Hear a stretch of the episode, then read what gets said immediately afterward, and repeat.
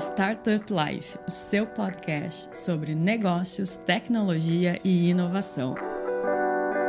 Powered by Silva Lopes Advogados.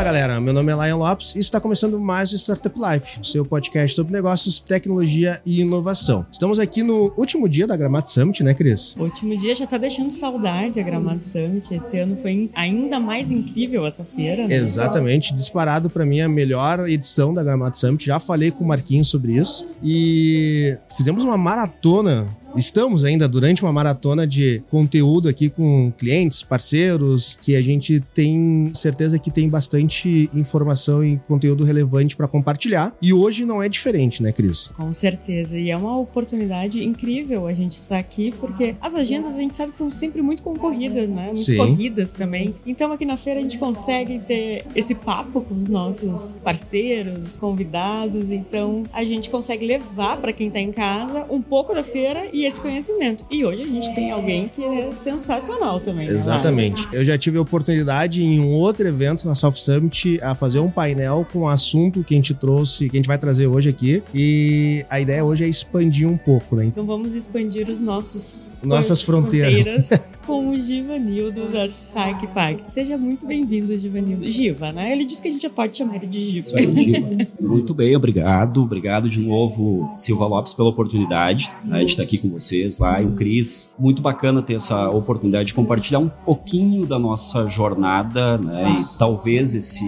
esse conteúdo possa ajudar outras empresas que tenham interesse, né? Expandir os seus negócios, ir para outros mercados, quais foram os acertos, os erros que nós tivemos ao longo da jornada. Então, muito bacana. Especial fazer aqui, né, no Gramado Summit, nossa Feira da Serra aqui, que está tomando um corpo muito bacana, está muito interessante. A gente está com uma infra espetacular aqui e tomara que a gente consiga participar nos próximos, nos próximos anos também. Bacana a iniciativa de vocês de, aqui nesse ecossistema, chamar as pessoas para conversar um pouquinho e fazer esse compartilhamento de, de informações. Bom, eu sou o Giva, né, Givanildo Giva, estou como CEO da, da SacPag, né, CEO global da SacPag, global porque agora nós já estamos operando em três países, né, e numa jornada muito bacana de crescimento, seja aqui no Brasil ou fora do Brasil, México e Colômbia nesse primeiro momento, a gente está olhando outros mercados, enfim. Mas é legal estar tá aqui, participar e, poder gerar um pouquinho de conteúdo aí pra galera poder assistir e tomara que a gente consiga agregar valor aí na nossa conversa de hoje. Que legal.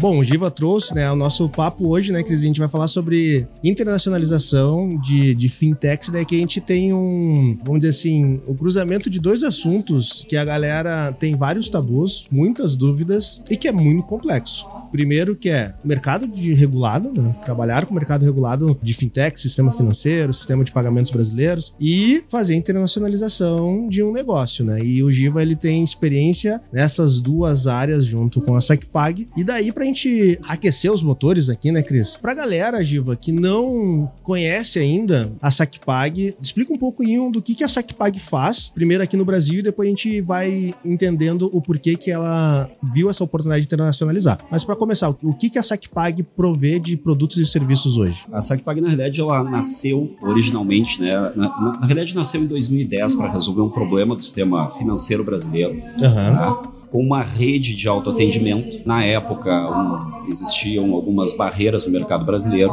e o nosso grupo, por ter uma empresa muito consolidada já em crescimento, expansão do, do sistema financeiro, que era a GetNet, nós criamos uma empresa dentro da GetNet chamada SacPag, né, para resolver esse tema do autoatendimento no Brasil. Existia uma única empresa até então e nós resolvemos investir nesse negócio por acreditar que existia um potencial e ainda existe um potencial muito grande né, para crescer. Então ela originalmente nasceu como uma empresa de autoatendimento, mas nós criamos um conceito diferenciado no mercado brasileiro. Conceito diferenciado, primeiro, pela, pelo fato de que nós apostamos num modelo onde a gente consegue digitalizar o dinheiro físico. Né?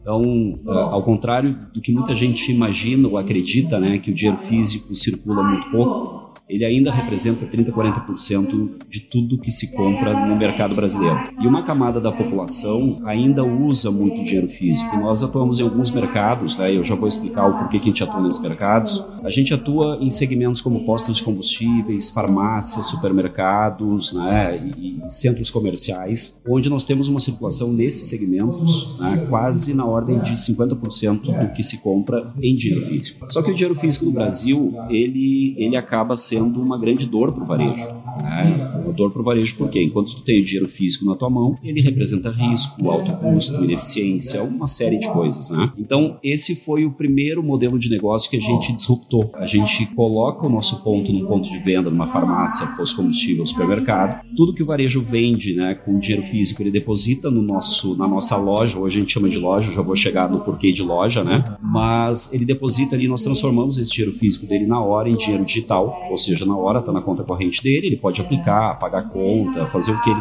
quiser com esse dinheiro, né? Então a gente digitaliza o dinheiro dele, reduz o risco, reduz custo, otimiza a operação de back-office e faz uma série de. agrega um valor enorme para o varejo. Então, esse foi o primeiro grande valor agregado e grande killer application que nós encontramos no nosso, no nosso negócio. Né? Aí, quando a gente fala de, de sistema financeiro, como eu comentei, sempre existiu uma única rede de autoatendimento do Brasil. E uma boa parte do sistema financeiro, principalmente os bancos médios, pequenos e fintechs, né, elas ficavam de fora desse modelo anterior, Sim, modelo dessa, antigo. Dessa né? rede. Né? Dessa rede antiga. E nós criamos um modelo onde a gente viabilizou o crescimento e inovação tecnológica para bancos e fintechs que não querem investir nesse tipo de rede. Né? Então, quando tu pega um banco digital, esse banco digital, conceitualmente, ele não quer ter uma agência física, ele não quer ter um autoatendimento, mas ele precisa entregar serviço para o cliente dele. Então, a gente conseguiu, através dessa rede que nós criamos, né? hoje a gente está chegando a 3 mil pontos, 3 mil lojas, né? entregar serviço, por exemplo, para um cliente do Nubank no Nordeste, no Norte do país, onde ele antes tinha que usar e pagar muito caro para o modelo anterior, modelo que a gente chama old school.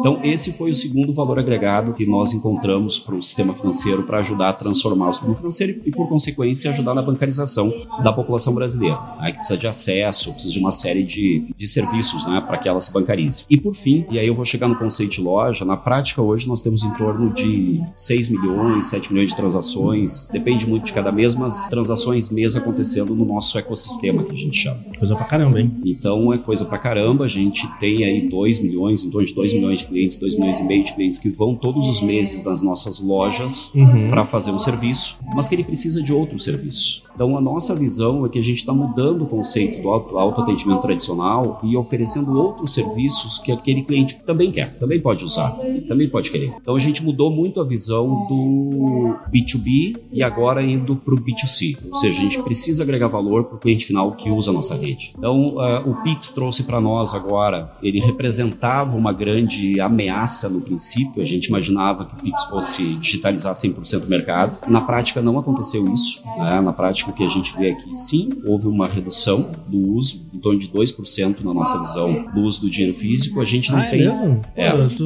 eu- eu tinha na, Curioso, é, né? eu tinha na minha mentalidade que tinha sido um impacto muito maior, assim. Não, não, não foi isso na nossa rede, no nosso Claro, ecossistema, sim, tá? sim. No mercado aí tem outros Sim. números e tal, mas para nós que a gente acompanha, obviamente o impacto foi pequeno, tá? Felizmente. Sim. E também, né, ele trouxe aquilo que representava uma grande ameaça da digitalização, como ele, ele trouxe uma redução na parcela do dinheiro físico, ele trouxe uma redução no débito, ele está impactando um pouquinho o crédito, tá? então ele vai ocupar um espaço nos meios de pagamento, como tem espaço para todos, né? como outras formas de pagamento devem surgir no futuro, como eventualmente um real digital, alguma coisa nesse sentido, né? Sim, como o TED e o DOC não mataram o boleto, né? Então, como, como o boleto não matou o cheque. É, o cheque tá, mas ainda tem muita gente que usa cheque ainda. Então, sim, é mais um instrumento dentro da infraestrutura financeira que a gente tem que possibilita soluções distintas, né? Exato, exato. E aí quando a gente, quando a gente olha para o Pix que olhava como uma grande ameaça, hoje ele gerou para nós uma grande oportunidade, né? Sim. porque ele agregou ao nosso ecossistema, na realidade 720 instituições financeiras e de pagamento no Brasil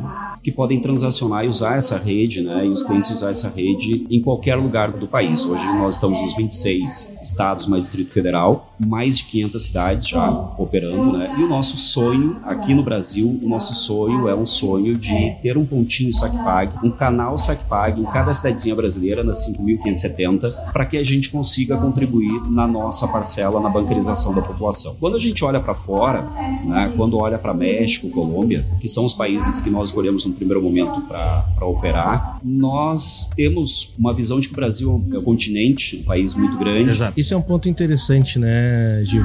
A gente, dentro do Civalop, a gente faz muito tropicalização de empresa. E quando a gente traz os, as empresas de tecnologia europeias, principalmente para cá, eles têm duas visões. Eles têm uma visão de implementação Brasil e uma visão de implementação Latam. Eles não colocam o Brasil dentro do, da mesma estratégia de Latinoamérica. E na verdade não é só com, com empresa, é com tudo, né? A gente estava até comentando culturalmente, em, como a gente culturalmente tava... em um, um, outro episódio de que aqueles programas americanos que vêm tem versões latinas é sempre América Latina e Brasil.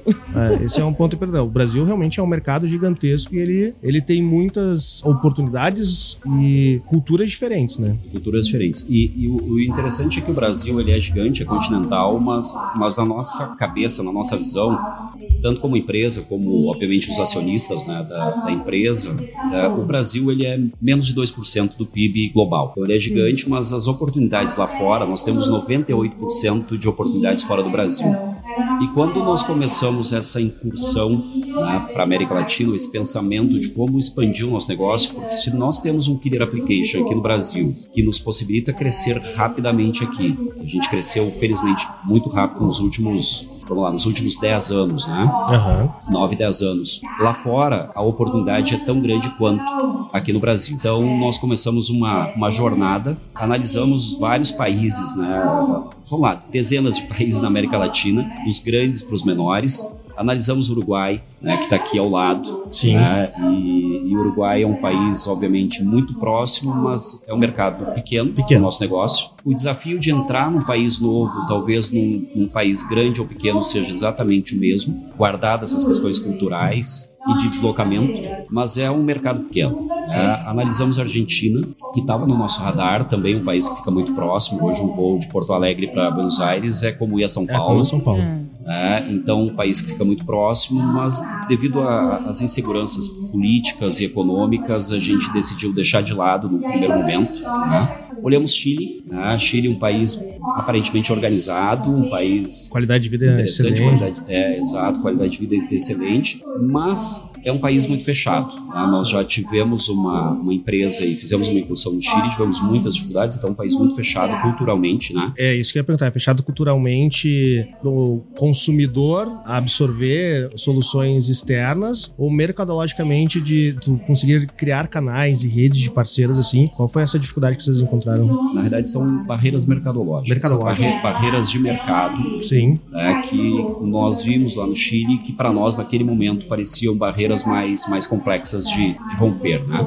Olhamos Colômbia e olhamos México. E para nós nos pareceu muito atrativo o mercado mexicano, né? o segundo maior mercado da América Latina, a 120 milhões de habitantes. Lá no nosso caso, no nosso negócio, né? o dinheiro físico ele representa 80% de tudo que se compra no México, ou seja, a digitalização lá ainda é muito pequena, muito baixa, a bancarização é muito baixa, né? ou seja, um potencial enorme para o nosso negócio, para a gente ajudar nessa transformação, seja do físico digital, apoiar na bancarização, enfim. Sim um país em termos de regulação um pouco, eu diria, um pouco atrasado com relação ao Brasil. Né? O México, eu diria que ele tem aí uns cinco anos atrás do Brasil em termos de avanço no sistema financeiro, avanço de regulação, enfim, com algumas particularidades, né? Sabe, fazendo um parente, eu recentemente estive no México e, e a gente aqui no Brasil é muito acostumado com uma infraestrutura financeira super robusta, né? Acho que para o consumidor final, ele percebe isso, né? Cara, hoje paga com Pix, para cartão de crédito, débito, faz o, o cara faz o que ele quiser hoje em dia né? no Brasil. E para quem é de mercado que trabalha, reconhece o quão avançado é o sistema financeiro brasileiro, tanto em infraestrutura como em regulação. Quando eu fui para o México, agora que tu falou 80%, eu tive uma enorme dificuldade de conseguir fazer pagamentos por cartão no México.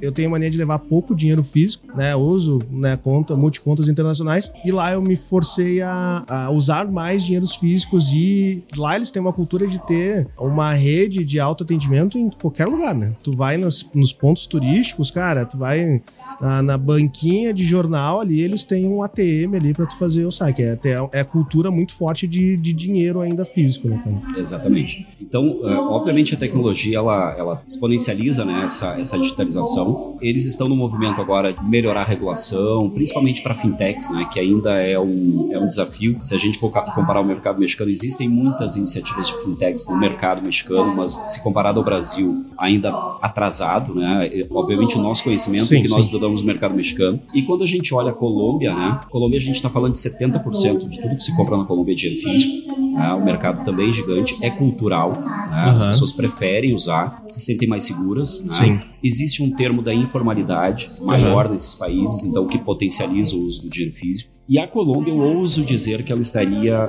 uns sete anos atrás do Brasil, um pouquinho mais Sim. atrasado do que o México, que inclusive, o México. em termos de regulação. Agora eles começaram uma discussão com relação ao Pix, né, e querem importar o Pix brasileiro, uhum. que para mim é um case de sucesso, né, mundial, Sim, né, o Pix brasileiro. Então agora eles começaram essas conversas e nós optamos aí voltando ao porquê México, né, nos pareceu muito atraente. E era um momento onde a empresa aqui no Brasil, acho que esse é um esse é um ponto muito importante, né, que é o momento de tu pensar numa expansão para fora do Brasil. Era o momento que a gente estava breakando a empresa, era o momento em que a empresa aqui no Brasil começava a gerar caixa para sustentar parte do negócio aqui, obviamente sustentar parte do negócio fora. Nós tínhamos uma equipe mais preparada, ou seja, uh, um, um, time que a gente poderia pegar pessoas do Brasil. Foi um grande aprendizado para o mercado mexicano, para nós, né? Pegar pessoas do Brasil e enviar para o México para fazer essa incursão né? lá no México, fazer negócios no México, fazer o startup da operação da, da SacPag no México.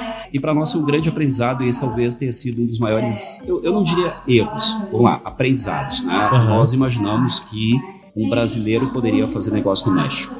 Eu ia fazer essa pergunta. É. E a cultura mexicana, é, a gente brinca, né, que apesar de tão similar, é, é muito diferente. E a cultura de fazer negócio, como fazer negócios, etc., é, é, muito diferente do Brasil. E aí nós só conseguimos encontrar o um modelo ideal para fazer negócio no México quando nós tivemos um, tivemos um brasileiro e um mexicano juntos trabalhando. Que aí tu tem um mix cultural. O brasileiro que conhece do negócio e o mexicano que conhece do mercado e como as coisas funcionam naquele local. Então esse foi um grande aprendizado que a gente teve ali na, nessa incursão fora, na primeira. Na Colômbia a gente já fez diferente, então na Colômbia nós primeiro contratamos um colombiano para entender o mercado, mapear mercado, mapear os possíveis parceiros no, na Colômbia. E quando nós tivemos ali um, um, um go-ahead de um dos parceiros na Colômbia, aí sim nós enviamos brasileiros para lá. Então acho que o segundo aprendizado é como fazer esse mix cultural. Sim. Ter pessoas preparadas aqui para enviar para fora, ter pessoas de fora, obviamente tem que ter pessoas de confiança lá, que conheçam o mercado local. Então isso foi um aprendizado para nós, tá? Isso é uma pergunta que eu ia fazer. Essa intercâmbio de cultura influencia a cultura local também? A partir do momento que a gente tem que entender um pouco que agora, como tu falou, tu é CEO global da SacPag, né? Então a SacPag acaba se tornando um hub das culturas de todas as unidades que ela trabalha. A gente entender que o brasileiro, né, que sai do Brasil para implementar um pouco da cultura e do negócio no México, na Colômbia e lá com seus parceiros e uh, locais também para entender a cultura local, mas existe esse caminho inverso também de aprendizados que a gente tem nessas localidades influenciando na cultura aqui da, da SacPag no Brasil? Tem alguns aprendizados, tá? Eu acho que nesse primeiro momento para nós foi mais uma. O nosso desafio maior é como levar a nossa cultura daqui para lá. Porque, é, de novo, são, o idioma é diferente, a forma de pensamento é diferente. Então, o Brasil é um estranho na América Latina, né? Um estranho na América Latina. né? Então tem, tem desafios dos dois lados. Né? Eu diria que o primeiro grande desafio é tu levar a tua cultura que tu implementou e trabalhou arduamente para implementar no Brasil para os outros países. Obviamente são operações menores, então é mais fácil de entranhar essa cultura na, na empresa desde o início. E a gente já sabe o que quer ser no Brasil e nos outros países também, né? Então é fácil de vender esse sonho para eles. A inclusão deles aqui é fundamental, então a gente tenta trazê-los para cá, tempos em tempos, para que eles conheçam e respirem um pouco da empresa mãe, vamos chamar assim, da empresa que está aqui, que é a maior e que foi a que deu os passos fora do, do Brasil, né? E, e principalmente na minha visão, essa coisa de tu conseguir fazer com que as pessoas que tu contrata do lado de lá tenham o mesmo pensamento do lado de cá. E ter o desafio de que as pessoas no Brasil consigam se comunicar com as pessoas fora. Como tu falou, nós somos sim. um estranho do ninho, né? Sim, sim. Nós somos cercados. É o único país que não fala espanhol. Que não fala espanhol, né? Então, tu contratar pessoas que falem outro idioma, tu preparar pessoas para falar um outro idioma, para que se comuniquem, é fundamental, porque tu sim. não consegue passar uma diretriz, né? seja uma diretriz estratégica ou seja uma diretriz de uma área específica, se a comunicação não for fluida. Então esse para mim é um outro grande desafio, que eu acho que o Brasil ele tem, tem essa barreira, né? Sim. Uh, tem uma barreira natural que é a barreira do idioma. Quando a gente olha empresas tem muitas empresas que têm essa, esse crescimento exponencial no Brasil e que talvez estejam olhando para fora e pensando, pô, mas como eu preparo meu time para isso, né? Como eu uhum. preparo meu time, por exemplo, para falar um inglês, diferentemente do americano que monta uma startup e ele pensa numa startup, startup global independente se os países falam ou não o idioma dele, né? na verdade todo mundo tem que se adaptar ao inglês, ele já prepara a empresa para ser global. E nós temos uma cabeça de que nós preparamos as nossas empresas achando que o Brasil é gigante, que nós vamos ficar aqui nesse mercado gigante, Sim. mas na prática o mundo lá fora é, é, é maior que o Brasil, né?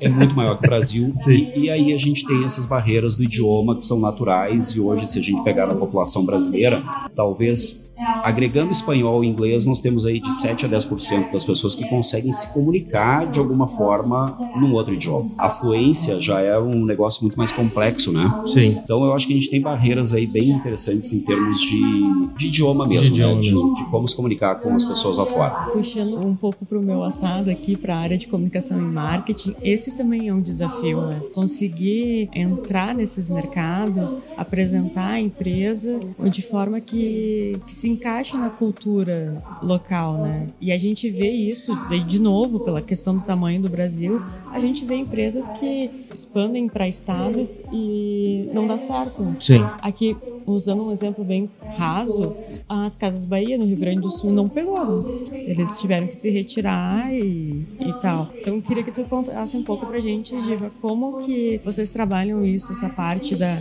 da comunicação para clientes, né, do marketing, nesses países que são tão diferentes da cultura que a SACPAG está acostumada aqui no Brasil. Né? Na verdade, tu falou muito bem. Né? O Brasil tem vários países dentro de um único, né? Sim. Então, quando tu olha sul, sudeste, norte, nordeste, centro-oeste, cada um é um, é um, a gente chama de um bicho diferente. Sim. Então, o que funciona, por exemplo, em comunicação aqui no sul, pode não funcionar no norte, no nordeste e em outra região. Então, a gente tem que ter estratégia para cada, a gente chama para cada pedacinho do Brasil, né? Cada pedação do Brasil que são gigantes, né? Quando a gente olha a América, América Latina, não é diferente, tá? Quando a gente olha o Brasil é muito diferente da Colômbia, que é muito diferente do México. Então, mesmo Colômbia e México são bichos diferentes. Né? Apesar de eles só falam o mesmo idioma, mas a cultura é diferente, a forma de fazer negócio, como o cliente te vê, é diferente de um país para o outro. Então, a nossa estratégia, tanto em termos de comunicação, marketing, enfim, são empresas locais para fazer isso para nós, porque elas conhecem a cultura local, como as coisas funcionam, e em termos de, eh, de regulação também. Então, a gente tem parceiros aqui, né, que nos ajudam nessa, nessa análise lá de regulação fora do país, México, Colômbia, mas empresas locais que trabalham com isso, o dia todo, dia a dia, elas têm um diferencial. Então a gente faz esse, esse mix né? do, do, da nossa visão do Brasil, do que dá e o que não dá, e da visão de lá para complementar essas, essas estratégias aí do que dá ou não dá para fazer, tá?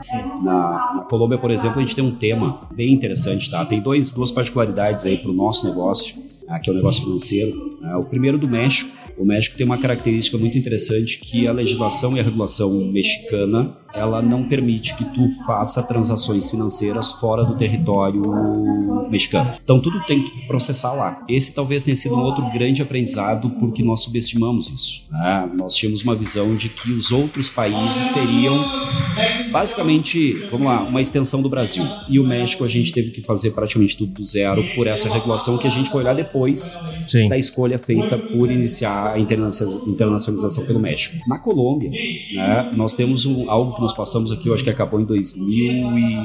Eu não lembro exatamente quando acabou a CPMF, uhum. mas eu acho que foi 2007, 2008, não lembro exatamente é, quando, quando, acabou no Brasil. Eu chutaria 2007. É, o, a Colômbia tem isso. E, então, o, o que potencializa a informalidade, mas que gera uma complexidade para o nosso negócio, porque tudo que gira no sistema financeiro eles chamam de taxa 4 por mil, ou seja, 0,040 de tudo que se movimenta no sistema financeiro se paga essa taxa. Né? Só que gera uma grande oportunidade para nós, porque se a gente resolver esse problema, nós ganhamos mais uma atratividade para entrar no mercado. Então, essas coisas a gente não consegue olhar no detalhe, por exemplo, daqui. Nós precisamos de alguém lá que entenda da regulação, saiba quais são os caminhos que a gente tem para conseguir suprir ou, ou passar essas barreiras. O México a gente não conseguiu. Processamos tudo lá, replicamos para o Brasil, mas processamos tudo lá e Colômbia a gente está conseguindo superar essa questão do, do 4 por mil, que é um negócio bem interessante para nós. Tá? Não sei se eu respondi, Cris, mas, mas é, é, assim que a gente olha hoje para tentar ter estratégias diferentes, pra, seja para regiões do Brasil ou para fora.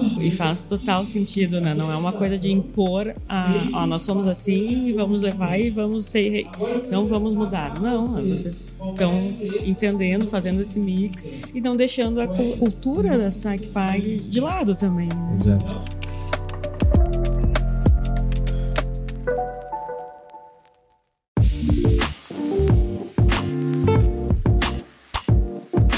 A gente começou a tocar num assunto que me interessa muito, né? No final, sou advogado. Mas é questão de regulação, assim, Diva. A gente tem, né, em nível Brasil, assim, já tem cerca de quase 50 mil normativas e, e portarias e tudo mais, só do Banco Central, fora legislações que é aplicadas em todo mundo. Quando a gente pensa em internacionalização, a gente tem todas essas dificuldades de aculturamento, entender cultura local, estudo mercadológico, né? Tudo isso, entender a legislação base, como que funciona tributário, como funciona a relação relações trabalhistas, como que funciona as partes contratuais para implementar o meu modelo de negócio aqui, que já é muito complexo, já é muito difícil e todo mundo que vai internacionalizar passa por isso. Vocês passam por isso também e tem que fazer essa análise de regulação do produto e serviço de vocês para cada um desses países, né? Tu já mencionou aqui algumas dificuldades, né, no México de processar local, na, na Colômbia relacionado a essa, vamos fazer CPMF colombiana. Alguma dica que vocês dariam para as fintechs feedbacks que estão nos ouvindo aqui, né? De processos que vocês acertaram na visão desse mapeamento de regulação, né? O que, que a gente teve que analisar para ver se aquele mercado é um mercado, se ele é atrativo mercadologicamente e também se a regulação é atrativa para nós também. O que, que tu dá de dica aí pra galera sobre isso?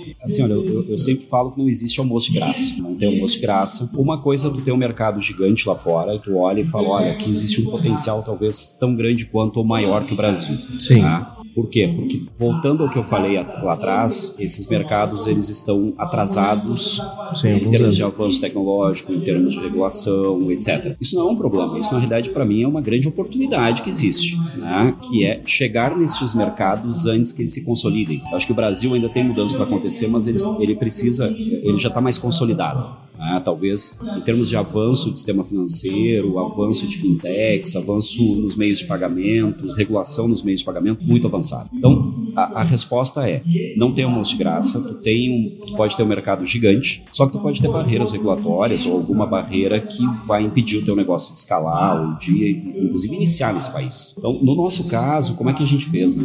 A gente sempre contou, de novo, né, com escritórios daqui, com parceiros uhum. daqui. Silva Lopes, inclusive, é um deles, Sim. tá? Para fazer e nos ajudar nessa análise né, de, de mercado sob a perspectiva Brasil, né, de, de, como funciona a tributação de um país para o outro, o que funciona melhor, como é a legislação trabalhista, que é um pepino em alguns países da América Latina. Sim. Colômbia, na nossa visão, é um país mais complexo em termos de, de legislação trabalhista. Né? Tu, tu, na tua visão, tu acha mais complexo que o Brasil? Mais complexo que o Brasil. Olha só. Então, o Brasil avançou né, com as mudanças regulatórias aí na, na, na legislação trabalhista avançou. Colômbia, na minha visão, então, passo atrás ainda, bem, eu diria, mais protecionista, uhum. né? mais pró-empregado, menos pró-empresa. Eu acho que tem que ser uma junção dos dois. Sim. Né? Tem que ser bom para os dois no fim do dia, né? Então a gente sempre contou com escritórios especializados nesses países. Sim. Né? E que tenham essa característica de conseguir olhar a regulação, o que, que se aplica e o que, que não se aplica para o nosso negócio, conseguir olhar o tema tributário, Perfeito. ou seja, como funciona essa tributação, o que eu posso prestar de serviço no Brasil para uma Colômbia ou México, ou vice-versa, né, o que funciona melhor, estrutura de empresa, né, melhor uma holding, melhor uma empresa separada, como funciona isso. Então, tudo isso a gente contou com escritórios para fazer e a parte de regulação, né, para dizer, olha, SacPag, teu negócio faz sentido, a regulação não vai te impedir de operar nesse país e tu pode vir para cá. Mas é um trabalho árduo, precisa, obviamente, de um investimento para fazer um estudo para saber se o teu negócio, dependendo da característica dele, vai funcionar lá. O que, que eu tenho visto hoje, tá? Eu acho que pelo, pelo tema e pelo fato de o Brasil ter avançado muito na questão de regulação, a incursão fora do Brasil ela se torna mais fácil para os brasileiros. A gente já está configurado para o nível de exigência super alto, né? Ah, vamos lá, no, eu não diria no topo, mas quase chegando, batendo no teto, né? De, Sim. de exigências, de regulação e, e avanços, né? E, e, eu tenho visto, por exemplo, o próprio Nubank agora numa incursão América Latina, então o Nubank está presente na Colômbia, está presente no México. Estão seguindo o SacPag. É, é, ou nós eles, ou eles a SacPag, enfim. Nós somos antes, tá? Então provavelmente eles nos seguindo. Mas eu acho que exatamente olhando para essa, essa perspectiva de, olha, eu preciso entrar nesses mercados, explorar esses mercados enquanto eles não estejam, não estão maturados ainda, né? Sim. E, e, o Nubank tem tido sucesso no México, está tendo sucesso na Colômbia, que é um exemplo, né, obviamente, do Nubank. O próprio Mercado Pago, uhum. né, o Mercado Pago para mim é um case né, de, de internacionalização, porque eles estão presentes nesse mercado. No México, quando tu fala compra online, que ainda é um mercado inexplorado, né, mas quando tu fala em compra online, Mercado Pago, Mercado Livre, é uma referência. Sim. E eles conseguiram replicar o um modelo no Brasil. E para mim, então, eu, eu acho que como a gente tem que se adaptar a vários fatores, né, sejam regulatórios, trabalhistas, culturais, preparar time para enviar para fora, para ter esse mix cultural como eu comentei, e o nosso país é tão grande, uhum. né, que tu tem vários países dentro de um país, que a Sim. gente já tem que se adaptar a isso, que uma incursão para fora, ela é complexa, ela é, o almoço não é de graça, Sim. mas ela se torna talvez mais, menos complexo do que uma empresa mexicana, ou colombiana, ou argentina, ou, ou uruguaia, que seja, chegando no Brasil, né, que já é um mercado muito, muito mais consolidado, com barreiras naturais, que obviamente o brasileiro tem mais facilidade para transpor essas barreiras. Sim. Então eu, eu acredito muito nesse tema. Eu acho que falta, às vezes, um pouco de coragem, talvez, né? Sim. De a gente pensar um pouco maior. Mais pensar global, grande, pensar mais global. Ter cabeça de, de americano, cabeça de gringo, que cria sim. uma empresa e quer que essa empresa esteja em 150 países ou 200 países em dois, três anos. E é isso, no fim do dia, que eles fazem, né? Sim. Sabe que esse ponto, eu tenho um grande amigo, né, que, que é o Gabriel Engel, ele, ele é o CEO da Rocket Chat. Rocket Chat também é parceira nossa desde, desde o início. E ele sempre teve isso muito em mente, assim, né? Cara, eu vou criar uma empresa desde o D0 para ser global, né? E isso se entranhou tanto da cultura da, da empresa que hoje eles, eles têm atuação em 190 países, cara. É, vamos dizer assim, teoricamente eles estão em todos os países do mundo, né? E muito antes das pessoas começarem a fazer trabalho híbrido, eles já tinham espalhado ah, pelo mundo inteiro. Os caras têm funcionários em 50 países diferentes. Eu falo, meu Gabriel, tu, tu, tu é maluco, né?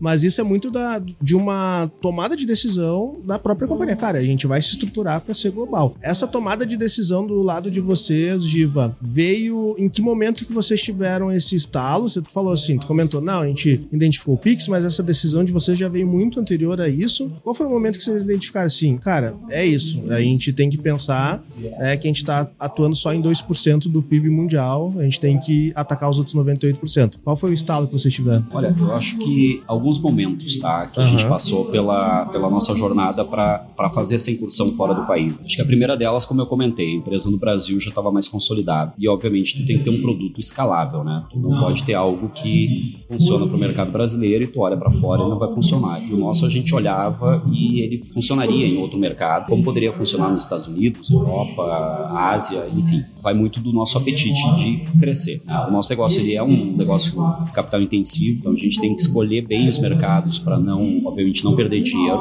Mas eu acho que a nossa grande eu não diria sorte, né? mas eu acho que o nosso grande turning point uhum. no, no, nosso negócio foi quando entrou a Stefanini como sócia da nossa, uhum. da nossa empresa. O Marco Stefanini faz parte do nosso conselho e muito ativo, inclusive, na, na, na no dia a dia da empresa, né? uhum. Uh, até por enxergar e ver esse potencial que a gente tem de, de mercado para explorar, seja Brasil, nesses mercados e outros mercados. E o Marco entrou na, na SacPag em 2015, final de 2015. Então, nós basicamente somos de dois grandes grupos econômicos, né? Um, por um lado, tem o Grupo Correia da Silva, uhum. que fundou GetNet, fundou Embratec, Goodcar, hoje é sócio, segue sendo sócio da Ticketlog, fundou o Banco Topazio, tem a rede de hotéis Intercity. Então, são mega empreendedores que criaram grandes negócios e seguem criando grandes negócios, né? seja Brasil ou fora do Brasil. E juntou um outro grande empreendedor, que é o Marco Stefanin, nesse negócio. Então, nós tivemos a sorte de ter esse casamento né, de dois grandes grupos empreendedores. E o Marco tem uma empresa hoje que ele criou há 35 anos né, e hoje está presente em 42 países. E ele talvez seja uma das maiores, uh, um dos maiores cases de internacionalização do Brasil. Que ele Sem criou a empresa no Brasil e hoje está em 40 e poucos países, investindo em vários outros negócios né, que fazem parte do ecossistema dele. Um deles é a SacPag. E ele nos instigou a isso. Né? E os acionistas nos instigaram, instigaram a isso do tipo, olha, o Brasil é gigante, o Brasil é enorme, mas o mundo lá fora é muito maior. E pelo fato da própria Stephanie já ter bases no México, Colômbia e praticamente todos os países da América Latina, nos facilitou esse processo porque a gente tinha um amparo, um amparo nesses países de um certo conhecimento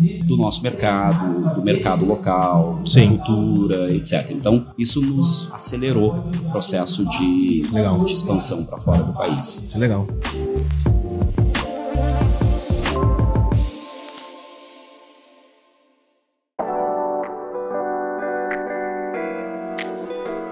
Diva, antes de mais nada, muito obrigado por participar aqui. Sem dúvida nenhuma, foi uma aula pra galera aqui que tá nos ouvindo, nos vendo. E eu sempre faço uma perguntinha final. O que, que tu daria de dica pra galera que tá passando por essa. Né, dica final, essa é aquela palavrinha mágica, assim, né? Dicas finais pra galera que tá passando por, uma, por um processo de internacionalização. E deixa aberto aí pros teus recados finais também, né? Muito obrigado. Quem quiser conhecer mais da SacPag, como que faz. E parabéns pela jornada, é uma jornada incrível. A gente tem muito orgulho orgulho de ter conseguido participar de um pequeno percentual da história da SacPag. Bastante, bastante. Vocês têm participação ativa, né? Legal. E parabéns mesmo, cara. Eu, eu sou fã da SacPag, sou fã do grupo como um todo também. E deixar aberto aí para os secadinhos finais e a dica final que tu daria para a galera. Legal, show de bola. Espero realmente que tenha agregado nessa né, nossa conversa aqui, que a galera curta. Eu acho que a primeira dica é perseverar, né? É não desistir na primeira barreira. Elas vão aparecer, isso é inevitável, né? Sejam barreiras mercadológicas, sejam barreiras regulatórias, né? A gente vê cases, né? Aí voltando aos cases americanos, né? Uber quando escalou a plataforma deles para o mundo todo encontrou barreira em todos os países. Sim.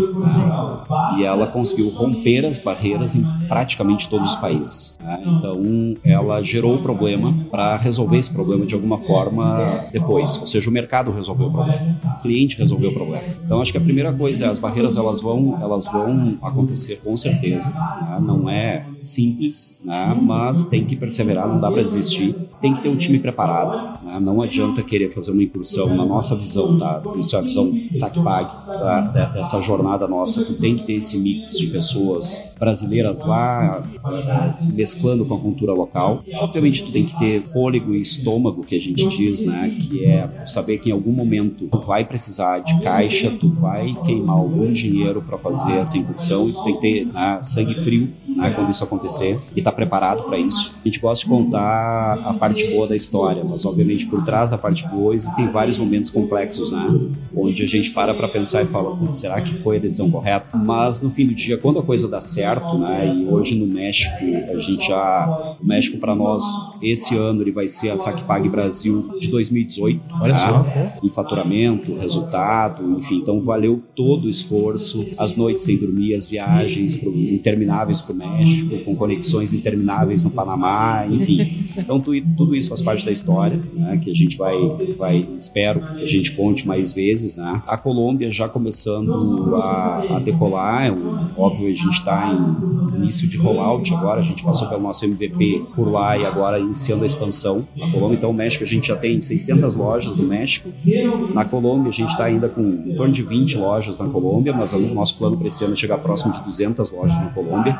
E aí, a partir daí, obviamente, escalar mais rápido e olhando outros países. Né? Eu acho que esse aprendizado, essa casca que a gente chama, né, que a gente conseguiu no México, conseguiu na Colômbia, ele nos habilita a sonhar com outros países. No primeiro momento, a gente está olhando a América Latina, outros países da América Latina. Nós chegamos a olhar a África, né, que nos parece um, um continente promissor, né, guardadas lá as suas particularidades, mas nos parece promissor. Já olhamos leste europeu, que também nos parece muito promissor. Então, enfim, é, eu acho que esses desafios aí, essa jornada é muito bacana, vale a pena, existe mercado lá fora, não é fácil, mas é viável e a gente tem que pensar com cabeça grande, não cabeça, não diria pequena, né, mas cabeça local. A gente tem que pensar com cabeça global e a gente aprendeu isso ao longo da jornada, ao longo do caminho. Tá? Então esses são os meus recados finais aí. Legal. E galera, espero que gostem da nossa, do nosso papo, do nosso conteúdo. E valeu, obrigado de novo aí pelo convite. Prazer sempre estar aqui falando com vocês, tá? A gente que agradece, né, Cris? Parabéns mais uma vez pelo case. E, e escutando uns recadinhos finais do Diva, talvez a gente vai ter que, daqui a alguns anos, chamar ele de novo para atualizar, né? ah, é um aprendizado diário. Um aprendizado diário. Maravilha, pessoal. Então, para quem está nos ouvindo aí, muito obrigado. Para quem está nos vendo também, muito obrigado. Nos vemos na próxima. Tchau. Valeu, tchau, tchau.